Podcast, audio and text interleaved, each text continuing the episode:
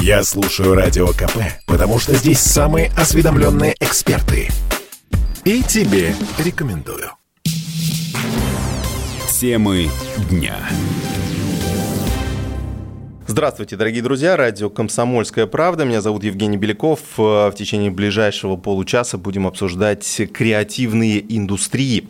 2021 год у нас объявлен Международным годом креативной экономики. Около 80 стран мира, включая Россию, считают, что креативные индустрии являются приоритетным направлением. И, собственно, поэтому мы обсуждаем эту тему. У нас в гостях Татьяна Журавлева, директор Центра практик качества жизни Агентства стратегических инициатив. Татьяна, Здравствуйте. Здравствуйте. Креативные индустрии мы уже часто обсуждали в нашем эфире. Я думаю, что наши слушатели уже примерно представляют, что это такое. Но э, давайте тогда расскажем о деятельности агентства стратегических инициатив. Собственно, э, креативные индустрии из столиц перемещаются в регионы, да, и Абсолютно, там, соответственно, да. да, образуются какие-то площадки. Вот расскажите, в каких регионах уже какие-то площадки есть, и, собственно, поподробнее, что они из себя представляют. На самом деле, действительно, вот эта большая тенденция того, что из Москвы, Санкт-Петербурга креатив приходит в регионы, в маленькие города и даже в поселки. Иногда это там поселки городского типа на 4000 человек. Это такой большой тренд 2021 года. Понимание того, что в любом месте нашей необъятной страны человек может заниматься творчеством, может заниматься креативной, интеллектуальной деятельностью. Мы в этом году за последние, мне кажется, месяцев 6 сделали практически невозможное. У нас 12 площадок в 10 регионах запустилось и готовится в следующий год к запуску еще 18. Это отдельные площадки, в которых действительно сейчас концентрируется большое количество количество творческих, креативных людей, которые вот-вот сейчас о некоторых площадках уже создают новый креативный продукт. Собственно, э, что из себя представляет эта площадка? То есть его часто называют такой креативный кластер, но в любом случае это слово тоже а, большинству из наших слушателей, я думаю, непонятное. То есть вот конкретно, что это такое? Понятно, что какое-то здание. Да, наша, за, наша задача. Наша задача была какая с самого начала? Мы хотели показать, что при помощи креативной экономики мы можем навести порядок в городах. Ну, то есть взять заброшки и пустыри, как я люблю uh-huh, их называть, угу. и превратить, дать им новую жизнь. Это называется ревитализация. Вот, если говорить правильным языком. Вот, собственно, ревитализируемые площадки. То есть это оживление. Либо оживление, да. да, дать новую жизнь этой площадке. Ревита. Да, мы берем какой-нибудь старый заброшенный завод, полуразвалившийся или там промышленную зону, или объект культурного наследия, очень часто это у нас такое бывает, и при помощи команд на местах пытаемся сделать так, чтобы там забурлила новая жизнь, чтобы она там появилась, чтобы там появился бизнес, и желательно бизнес креативный. То есть, э, получается, вы берете вот эту старую старую промзону, каким-то образом ее ремонтируете. А, на чьи деньги? Вот кстати? тут тонкий нюанс, а, очень так. тонкий нюанс. Мы не ремонтируем. Наша задача а, показать технологию той команде, которая к нам приходит. К нам приходят там, ребята с горящими глазами, это, как правило, предприниматели вместе с НКОшниками, иногда они объединяются вместе с государством. Если у них не получается, то мы им в этом помогаем. В этом, собственно, одна из задач агентства — снимать все барьеры между разными секторами экономики и объединять их между собой. Они к нам приходят, мы им даем даем определенную технологию, э, потому что креативный кластер каждый, он уникален. Нету того, что, знаете, вот как артплей в Москве или флакон в Москве, давайте сделаем там миллион таких же по всей стране. Такого не бывает. Либо это умрет с самого начала. Концепция всегда уникальна. Мы можем только дать технологию по запуску. Как собрать деньги, как сделать быструю активацию без денег, например, как навести порядок, это как сделать ремонт практически с минимальными вложениями, как сделать так, чтобы к вам пришли люди, как сформировать сетку мероприятий, как найти тот самый уникальный продукт, который будет востребован не только в России, но и на глобальном рынке, например. То есть некая технология. Да, технология. Технология того, как собрать эту, эту машинку, чтобы она заработала. А дальше уже контент наполнение отрасли креативной экономики. Кто-то делает ставку на музыку, как, например, в Свердловской области, там не один, а целых четыре креативных пространства сейчас создаются с музыкальной тематикой. Их будет еще больше возникать. Или там в Тюмени, например, которые делают ставку на архитектуру и на дизайн. Или в Иркутской области, где они сделали ставку на медиа. Там создается сейчас TikTok house, они с этого начали. И дальше у них полноценный медиа-продакшн возникает вот в старой промышленной, э, на старой промышленной территории. А откуда брать э, деньги? Ну, соответственно, э, а может быть, есть какое-то федеральное финансирование, у вас вот есть партнерский проект с Дом РФ, может быть, они какие-то средства выделяют? А, смотрите, Дом РФ у нас очень важный для нас партнеры, потому что когда мы берем сложную территорию, например, у нас в Свердловской области есть Уралмаш, и к Уралмашу просто так не подберешься, потому что это памятник архитектуры, это объект культурного наследия федерального значения. Там слишком много ограничений, и его нельзя рассматривать отдельно от района, который есть. Его нужно рассматривать в комплексе. И поскольку там в любом случае планируется застройка, э, жилая и обновление, и реновация отдельного жилого фонда, то нам очень сильно помогает Дом РФ смотреть на такие уже крупные, масштабные, большие проекты. Там в нескольких регионах, там, например, в Самарской области, они точно так же смотрят, каким же образом можно выстроить большую финансовую модель. Но для таких проектов, для небольших, например, как, я не знаю, вот как в Тюменской области, а, пространство фактура, ребята создали это при помощи а, того, что собрали несколько предпринимателей и начали проводить там мероприятия. Мероприятия были платными, бесплатными, и так возник денежный, денежный поток. Возник поток людей туда, которые оставляли деньги, платили, покупали какие-то там отдельные товары дизайнерские, там были поп-ап-маркеты и так далее. И таким образом а, первоначальные вот эти вот небольшие инвестиции, они окупили те вложения в ремонт, которые есть. В этом смысле это большая иллюзия, что для того, чтобы создать креативный кластер, вам сразу нужно там 100 миллионов рублей. Такого не бывает.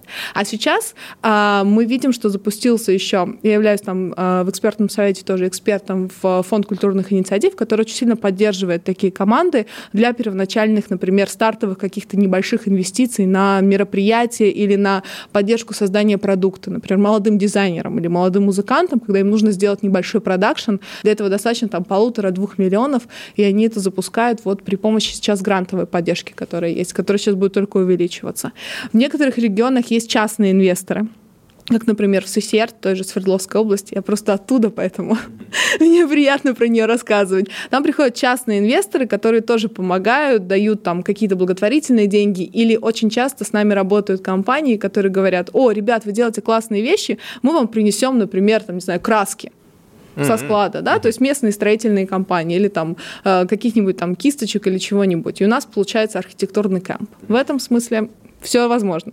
А что касается вот а, технологий, да, а, как, э, если нас слушают, сейчас нас слушают во многих регионах, да, почти во всех регионах э, Российской Федерации, соответственно, если там собирается какая-то, не знаю, креативная ячейка, да, условно, которая сейчас слушают и думают, о, нам бы тоже такое организовать, вот э, какой их алгоритм действий, да, для того, чтобы получить поддержку от агентства стратегических инициатив? А, ну, во-первых, у нас есть методичка, которую мы сделали вместе с Флаконом еще год назад о том, как создать креативное пространство. На самом деле это не методичка, а такое хождение по мукам, как мы это называли, потому что там прописаны основные ошибки, которые мы проанализировали на основании российского опыта, и международного опыта. То есть делай не так, и написано, как делать. То есть некоторый такой набор лайфхаков, каким образом создавать подобное пространство, но абсолютно доступно на сайте 100городов.ру в разделе «База знаний», его можно скачать в любой момент.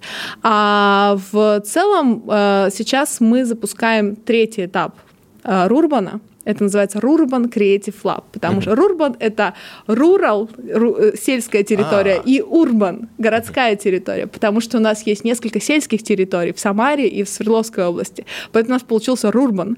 Да, а мы запускаем а, еще один этап и будем сейчас фокусироваться вот на нескольких регионах, которых мы будем доводить уже совсем в ручном формате. Регионы будут сами определять, вернее как, жители будут сами определять, какие будут. Это пять регионов. Мы вот-вот сейчас буквально буквально на следующей неделе запустим голосование за эти регионы, и можно будет присоединиться, влиться в команду какого-то региона, например, или поддержать какой-то из регионов своим голосом, своей идеей, э, или там, не знаю, даже прийти и стать резидентом креативного кластера. В этом смысле вот буквально через неделю у нас запустится это большое такое голосование. Насколько регионы активны в этом процессе? Э, то есть э, видите ли вы какую-то динамику, что действительно очень большой интерес к этому? Очень сильно сильно. У нас с самого начала мы, честно говоря, в очередной раз не ожидали, э, потому что когда мы запускали программу для городских лидеров, к нам э, пришло порядка там 600 заявок, 600 проектов. Мы ожидали проектов максимум 40. В этом году, когда мы запустили э, программу по креативным кластерам, мы тоже думали, такая сложная тема, работа с заброшками, думали, мало кто придет. К нам пришло больше 5000 человек, 64 региона у нас было. Мы тоже этого не ожидали. Это был большой первый образовательный этап, когда мы проводили марафон для всех абсолютно желающих. И нас сейчас многие регионы просят его повторить. Я думаю, что мы это сделаем в начале следующего mm. года. То есть какая-то часть отсеялась, да? Да, ну, у нас осталось, да, пришло 64 региона, из них мы отобрали 10 регионов, это 10 уже более готовых команд. Uh-huh. И вот сейчас из 10 мы еще отберем 4, которых мы до апреля месяца uh-huh. будем сопровождать. По каким принципам, собственно, э, вы отбираете эти команды? То есть если человек э, или группа людей хочет, э, соответственно, заняться вот этой креативной индустрией, то какими качествами нужно обладать, чтобы, ну, в общем, пройти это сито? Ну, все очень просто. Первое, что нам нужно, нам нужно очень четкое понимание того, что люди готовы создавать продукт. Uh-huh. Это проверяется вот в ходе этого первого большого этапа, когда мы даем тестовые задания. То есть мы говорим, ребята, давайте вы попробуйте провести там, внутреннюю стратегическую сессию и попробуйте uh-huh. объединить вокруг себя несколько индустрий. Uh-huh. Насколько они способны, насколько они могут это сделать. Второе, что мы проверяем, это их умение работы с объектом, базовое хотя бы, потому что это все-таки development, то есть это все-таки должно быть хотя бы небольшое понимание того, каким образом это, эти процессы устроены. Мы просим, чтобы они либо договорились с объектом, либо нашли объект и провели первичную оценку. Насколько она детализирована, насколько у них много возникает вопросов, это тоже такой второй шаг. И третий шаг — это насколько они готовы к сотрудничеству. Но потому что бывает очень часто, когда у нас э, приходит команда и говорит, вы знаете, только мы и никто другой так mm-hmm. не получится. Mm-hmm. Нужно уметь договариваться, нужно уметь находить соратников, союзников, особенно в таком деле, как зарождающаяся креативная индустрия. И наша задача, чтобы из них вырос такой продюсерский центр для всех других креативных индустрий, чтобы они могли вытаскивать как можно больше талантливых, там, не знаю, молодых, немолодых, разновозрастных художников, а, артистов и так далее, и а, то, что называется, продавать их глобально, в хорошем mm-hmm. смысле. Ну, интересно, да, такой комплексный подход. А, но об этом чуть подробнее еще поговорим а, после небольшой паузы паузы. Я напомню, что у нас в гостях Татьяна Журавлева, э, директор Центра практик качества жизни Агентства стратегических инициатив. Говорим о креативной экономике. Темы дня. Здравствуйте, дорогие друзья. Радио «Комсомольская правда» продолжает свою работу. Э, продолжаем говорить о креативной экономике э, и об очень интересном процессе, который происходит сейчас в регионах, э, ну, в принципе, и в Москве, и в Санкт-Петербурге, и в остальных регионах. Это превращение заброшенных территорий, превращение бывших промзон в креативные кластеры. То есть, каким образом это происходит и как можно поучаствовать в этом процессе. У нас в гостях Татьяна Журавлева, директор Центра практик качества жизни Агентства стратегических инициатив. Ну, вы уже сказали, сказали, да, о таком комплексном подходе э, при выборе объектов, потому что действительно при выборе, точнее, команд, потому что, ну, как мы знаем, да, есть такое э, расхожее мнение, такая статистика, да, условно, что э, в успехе дела лишь 5% это наличие идей, да, а 95% это какая-то некая пахота. Да. да. Вот, и, собственно, отбор у вас настроен на то, чтобы не только какая-то креативная идея была, но и был набор технологий для того, чтобы ее реализовать. Вот, собственно, а, насколько ну, регионы к этому вот на ваш взгляд, готовы? Хватает ли там человеческих ресурсов э, для того, чтобы... Ну, потому что мы понимаем, что в небольшом городке может не оказаться да, того набора людей, который нужен для развития этого Вот это кластера. самое главное, на самом деле, что мы наблюдаем, это то, что регионы сейчас конкурируют не за инвестиции, не за деньги. Лю... Э, регионы конкурируют за людей. За людей креативных, за людей талантливых, за людей, а, там, которые готовы вкладываться в развитие этого региона. Это действительно такая очень серьезная конкуренция, как между регионами и между городами. Но что позволяет позволяет сделать наша программа, это то, что мы позволяем людям а, либо вернуться в свой родной город, либо остаться там. Ну, то есть идеальный вариант, когда они туда возвращаются. Ну, то есть у нас есть, например, примеры, когда в Сусерть под Свердловской областью, маленький город, 20 тысяч человек, возвращаются mm-hmm. люди, местные жители, начинают там обустраиваться, а, восстанавливать домики, которые остались от бабушек, от дедушек, потому что там есть теперь площадка, где можно а, классно проводить время, где можно работать удаленно и где можно создавать какой-то новый продукт и при этом приносить еще пользу городу. Вот это вот, знаете, такая тенденция возвращенцев еще на фоне пандемии пандемии, которая усилилась, она, мне кажется, все больше и больше будет нарастать. Это особая атмосфера, это особая среда, и нужно понимать со стороны и местных властей, что это именно то самое, та самая точка притяжения, за которой пойдут люди, а пойдут люди, значит, пойдут инвестиции. Ну, э, насколько здесь сильна связь между э, количеством да, людей и, э, собственно, качеством потом продукта, да, который они выдают? Вы знаете, год назад я бы вам сказала, что очень. А сейчас я вам скажу, что совсем не связано, потому что у нас есть кейс под названием поселок городского типа Черноисточинск на 4000 человек под Нижним Тагилом, под сильно индустриальным городом. Проходимость этой площадки бывшего Демидовского завода около 10 тысяч человек в месяц. Это в два раза больше, чем жители поселка Черноисточинск. Mm-hmm. Они туда приходят на постоянно, приезжают туда со всех со всего а региона. Что там, ну, что там, там находится да? театральная студия, mm-hmm. там находится производство косметики натуральной. Девочка продает и на Озоне, и на Валберис, и везде, собирается выходить на китайский рынок. Там сейчас запускается производство гитар. Вадим Самойлов, бывший Агата Кристи, восстанавливает там а, вместе с собственником этого помещения, восстанавливают бренд гитары «Урал». Мы помним, помним электрические гитары э, «Урал» из 80-х, которые, ну, как говорят, что звучали не очень хорошо. Вот они сейчас пытаются современнить и создать вот этот вот прототип гитары. Они обещают вот мне его послезавтра уже показать. А, что там еще есть? Там есть гончарная мастерская, там есть а, отдельная, я уже говорила про театральную студию, в общем, там порядка семи резидентов, которые находятся и постоянно создают либо, либо какой-то продукт, либо мероприятие, и люди туда приезжают и скупают у них все. Поэтому а, чем круче концепция на старте, тем больше вероятность того, что вы выстрелите. Первое, с чего мы начинаем с командами, это концепция. Про что ваше место, о чем оно. С какими трудностями и нюансами э, пришлось столкнуться вот при реализации этого проекта? То есть, э, ну, наверняка что-то вылезло такое. Да, конечно. Да. Первое, самое главное, это, конечно, работа с площадками, потому что очень много от, от очень большого количества площадок по-прежнему приходится отказываться, потому что э, частные собственники, если эта площадка находится в частных руках, иногда, м, если даже их нет в России, например, они смотрят э, на это и говорят, хм, ребят, какая у вас классная концепция, теперь эта площадка стоит не миллион, вот, а 10 это, кстати, миллионов. большая проблема. Это да. самое главное, да. это самый главный mm-hmm. барьер, который мы видим, когда mm-hmm. вот эта частная собственность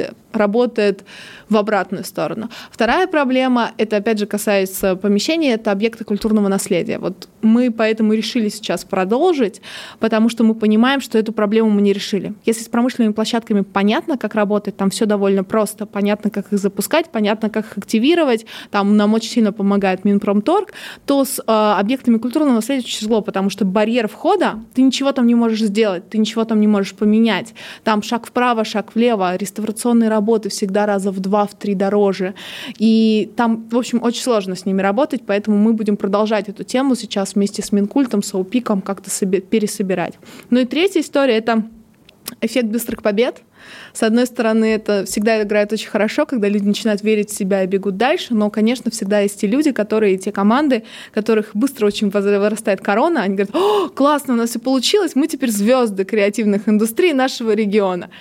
И в этот момент приходится очень тяжело. Приходится пересобирать команду, потому что очень сложно объяснять людям, что это еще только вот пол шажочка, который вы сделали, а впереди еще путь в тысячу миль, который нужно преодолеть. Но такое очень часто бывает. Это такая третья большая человеческая трудность, которой мы работаем, ну, медиаторами, фасилитатами практически в ежедневном режиме. Жители э, вот этих маленьких, а может быть и не очень маленьких городов, как они реагируют на появление вот э, таких площадок?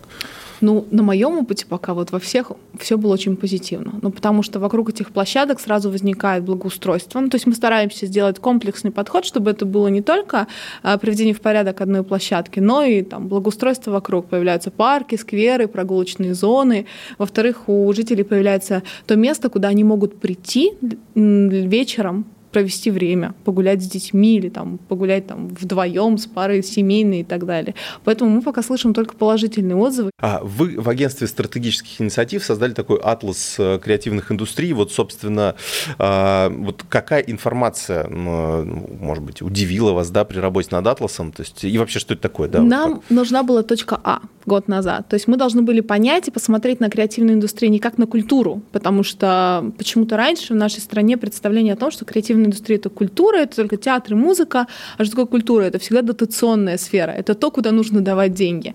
Наша задача была посмотреть на это с точки зрения экономики. Мы как базовые экономисты, экономисты-политологи, мы смотрели на это на все а, и хотели посчитать. Вот мы, мы, мы пытались найти схему, каким образом это посчитать, потому что у нас не было определения того, что такое креативная индустрия, законодательно закрепленного. Сейчас появилась уже концепция и дорожная карта. Мы ждем вот сейчас и работаем с коллегами по федеральному закону. У нас не было понимания, что вообще относить, потому что а, дизайн как отрасль разбивается на много-много-много разных подвидов а, того, что можно отнести нести креативной индустрии, а что нельзя.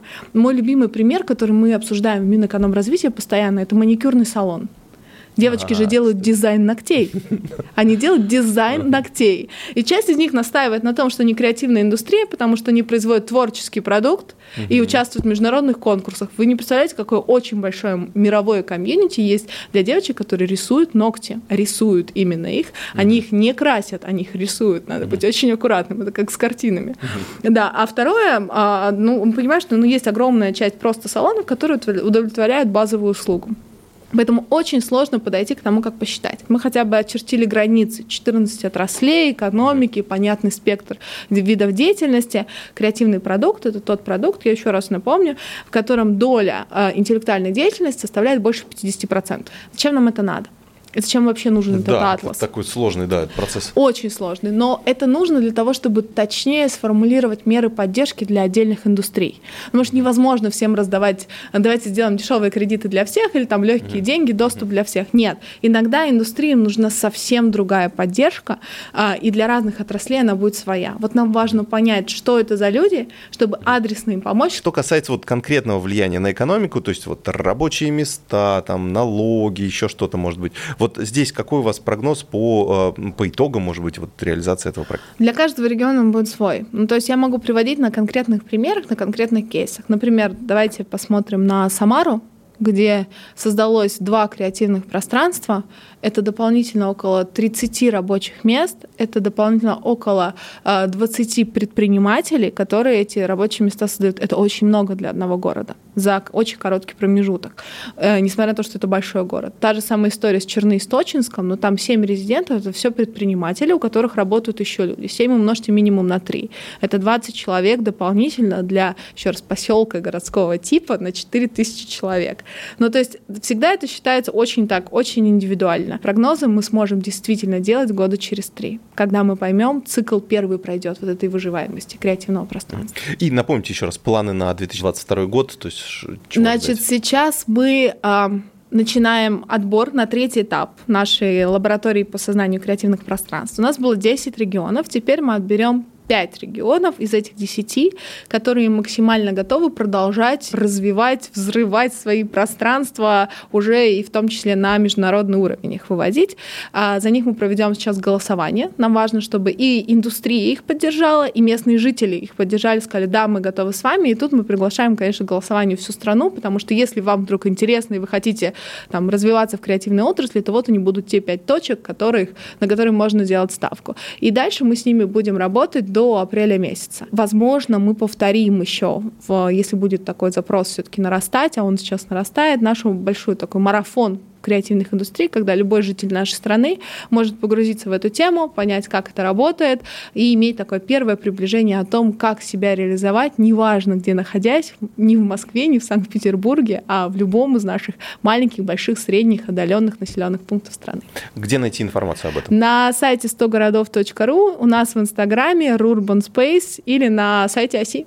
Ясно. Спасибо вам большое. Я напомню, что мы в эфире радио «Комсомольская правда» говорили с Татьяной Журавлевой, директором Центра практик качества жизни Агентства стратегических инициатив. А, будьте креативными. А, это сейчас модно и прибыльно, как я понимаю. Спасибо. Спасибо. Темы дня.